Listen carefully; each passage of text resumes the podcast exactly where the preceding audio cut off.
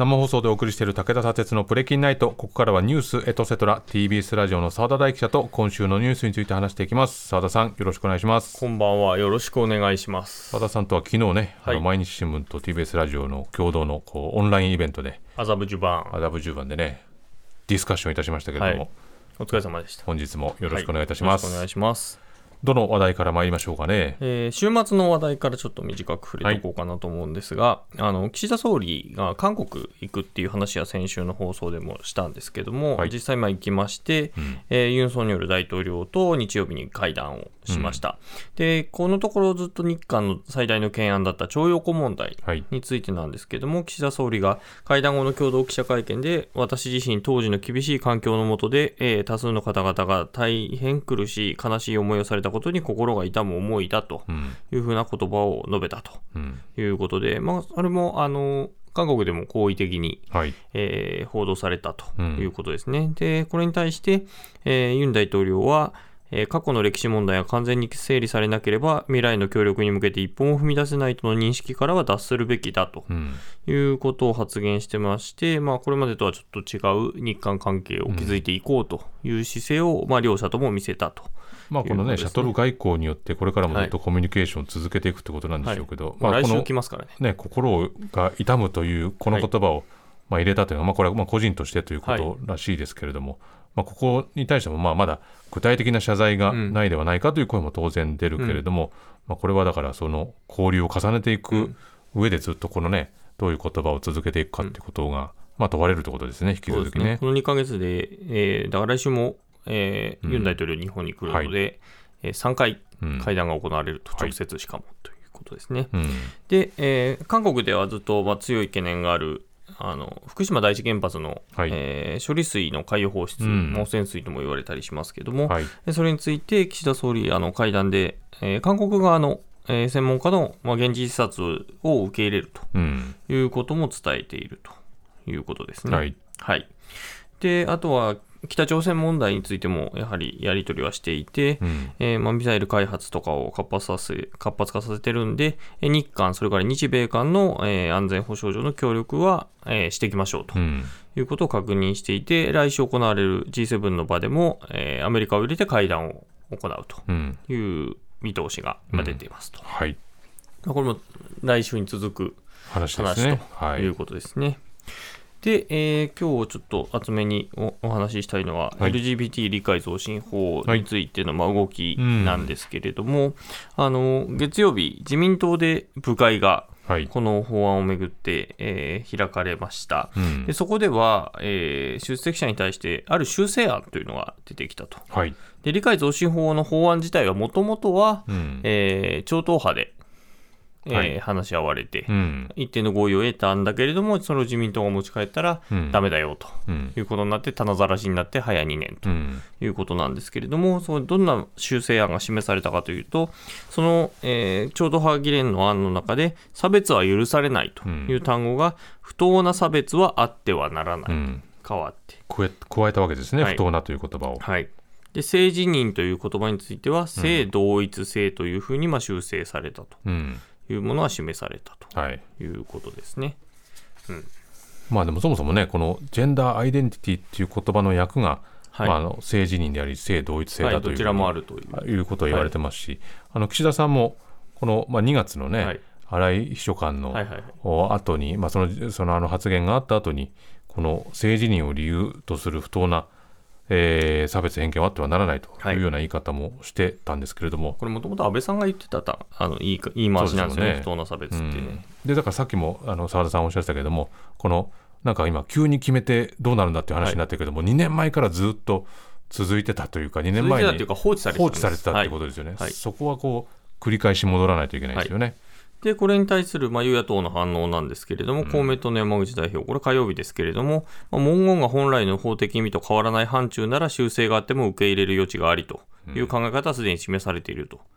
これは党としてってことですね。で、幅広い合意を作ることがこの問題の進め方にかなっていると。はい。自民党としての行動を期待したいと、まあ、ある種自民党に対して行動を促すとうん。いうことです。で、一方、その野党の国民民主党の玉木代表、この日の記者会見で、骨抜きになっていないのかチェックする必要があると、うん。まあ、ちょっと慎慎重な姿勢も見せて、うん。で、立憲民主党の岡田幹事長なんですけれども、意味のない修文であれば、それは超党派で合意したものに戻るようにと主張することになると、うん、ある種批判、で。同じく立憲民主党の幹部からは、何かやっている感の見せかけの法案であるというふうに、えー、批判をしたとい。うことですね。は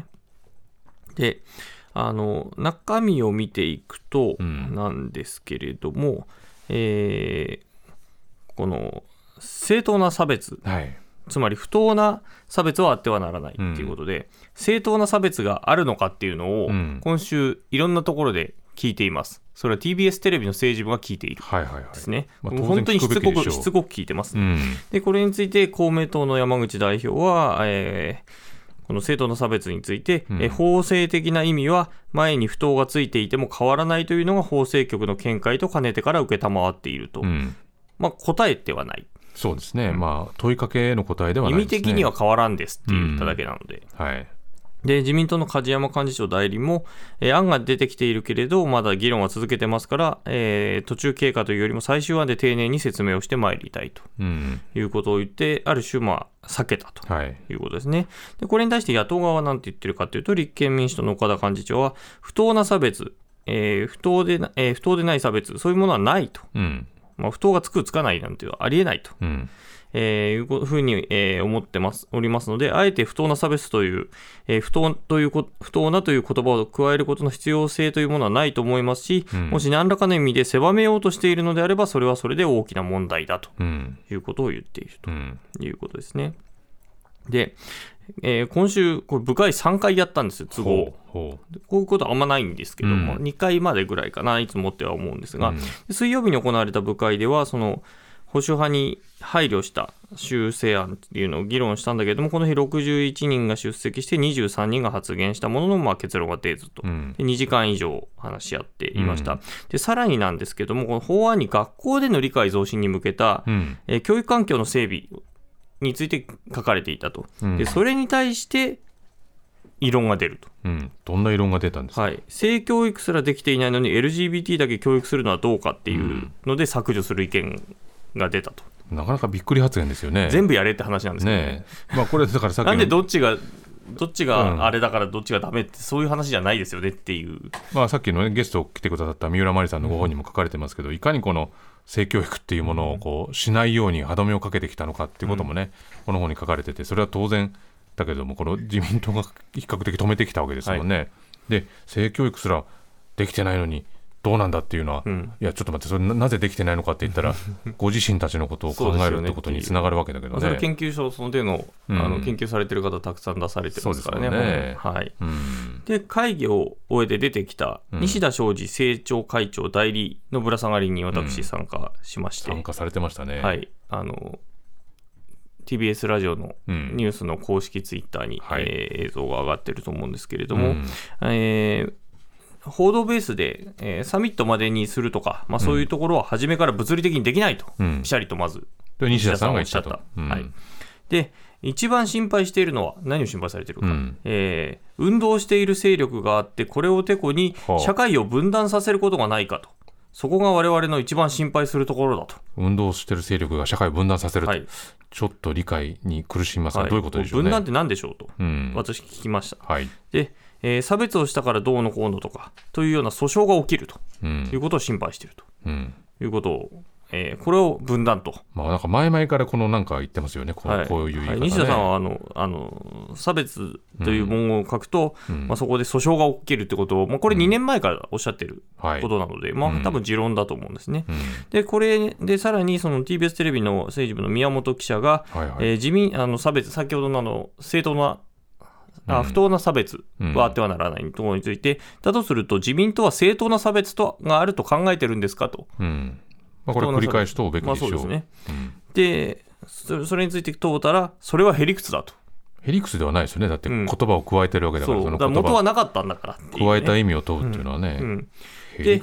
でその上で、えー、この問題、一番困る分断をさせないということが大事だと、うん、またまた言ってくるわけですね、うん、で。分断しないということは寛容な社会、寛容な社会というのは何かというと、お互いがお互いの、えー、ある程度は我慢しながら相手のことを認める、我慢しながら相手のことを認める。うん。でそれは自分もそうだし、えー社会もその相手もそう。だからみんなが分断されないと、うん。ちょっと意味の読み解きに苦しみますけど、うん。つまりこれはある程度我慢した状態のままでいてくれっていうふうにもうん。読めてしまいますよね、はい。現状のままでいたはい、わけだからね。自分もと言いつつ、まあ、相手に我慢しろということを言ってますね。で私はその分断分断言うんで,、うんで分断しようという勢力がいる的なことをあの西田さんおっしゃったのでどこにですかね。はい、分断しようという勢力とはどういうことを想定してるんですかとうん聞きました。ですると、まあ、事実としてこの種の問題が出てきたのは、えーロシア革命以降と、マルクスの共産主義の思想の延長線上になってきたのが事実という言い方をされている。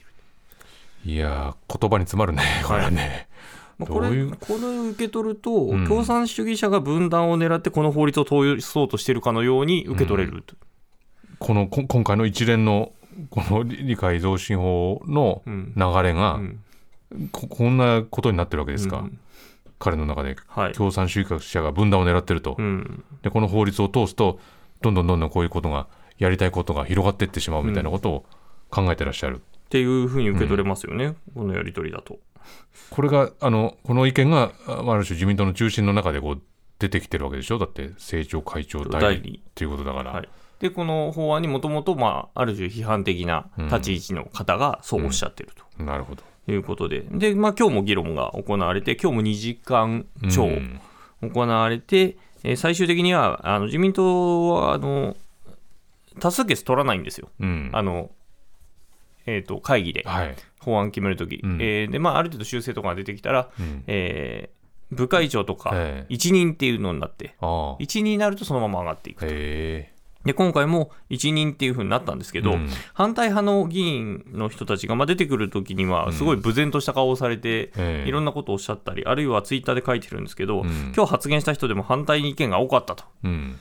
っていうことをツイートしてる人とかもいて、納得できてない様子とうん。いうのがまあ見て取れるうん。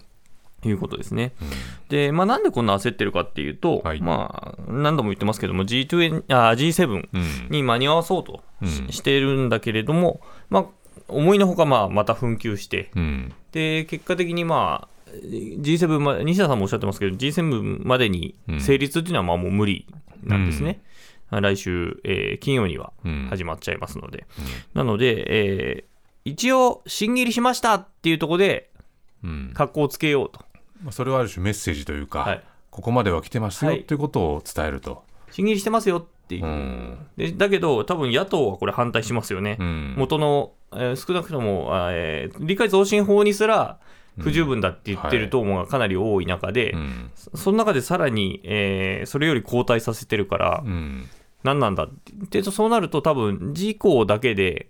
出す、まあ事項もしくは何とかつくかもしれないですけど、まあ、そこだけで出すっていう形になるかもしれないですよね。うん。まあ、いずれにしろちゃんとし審議するっていう話には多分なって、普通は与野党完全にまあある程度一致したら国会の審議ははしょった形で早く法法制化を目指すっていうことがあって、まあ、議員立法ってそう超党派でやるときは大概そうなんですけどこの案に関してはそうはならなそうだなっていう雰囲気はありますね。まあ、2年前もねそのオリンピックがあるからっていうので急いで、今回も G7 があるからっていうので急いで,、で結局なんか時間切れになりそうだというか、間に合わなかったみたいになるというこの形がやっぱり繰り返されてること自体やっぱり問題視しなくちゃいけないですね。まあなんかなんとなく最悪のパターンだなと思うのは、ん。まあ、これだ出された状態で、結果、また国会内で、ああだこうだ言って、棚ざらしになり、ん。えー会期末が6月なので、うん。そのそれまで成立しません、廃案。みたいな、でまた放置。みたいなパターンが最悪パターンだと思でまたなんか国際的な何かがあるときにやばいっていうふうになると、はいうん、で急急いでやらなきゃみたいな、はい。急ぎすぎていいのか、うん。この繰り返しじゃいけないですよね。うん、続きましていきましょうか。はい、続きましては、まあ、あの今週、えー連休明けということで、はい。国会でもいろんな動きがありましたというので、まあ、入管法の、えー改正案のはい。あの採決、衆議院側での採決が行われて、えー自公、維新、えー国民などの賛成多数で可決して、衆議院を通過しました。うんした。で、今日参議院はい。で、えー審議が始まったと。うんいうことですね。で、国会前では今日抗議集会が行われてまして、はいさっき言ってきたんですけど、行かれてたんですね。うん大体1000人から2000人弱ぐらいかなという、うん目算ですけど、はいの方がまあ抗議の声を上げられていたと。で、うん国会議員もあのスピーチに立ったりとか、はい。あの支援されてた弁護団の方が立ったりだとか、っうん。ていうところがありました。はい。はい。ということですね。はい。で、あとは、久々にうん委員長の解任決議案が出るという、うん。でこれ何委員会かというと、衆議院の財務金融委員会なんですけど、うん、これ、防衛費の確保のあのいわゆるあの増税するしないのやつですね、あれの法案をめぐって、被災地で公聴会すべきだと、つまりあの復興所得税上げるから、うんっていうので求めてたんだけど、それをせずに採決を強行しようとしたっていうことで、えー、共産と立憲が、立憲と共産が塚田委員長の解任決議案を提出して、うん、まあ今日否決されました。はい、維新とか国民は解任決議案に乗らなかったけれども、まあ法案には反対しているということですね。今までやっぱりこういう強硬な、えー、国会運営を野党側もしてこなかったというか、まあ、立憲がなんですけど、うん、してこなかったんですけど、ここへ来て、まあ、選挙があるっていう空気も流れたからか、一気に強硬な方に舵を切り出しているという状況ですね、うん、ちょっとなんかね、乱暴な動きが目立つかなという気がいたしますが、澤、はい、田さん、ありがとうございました。はい、この後放送終了後には、YouTube でアフタートークの配信もあります。そこでも澤田さんとニュースについて話しますので、ラジオ同期の方もぜひ終了後、YouTube ご覧になってください。以上、ニュースエトセトラでした。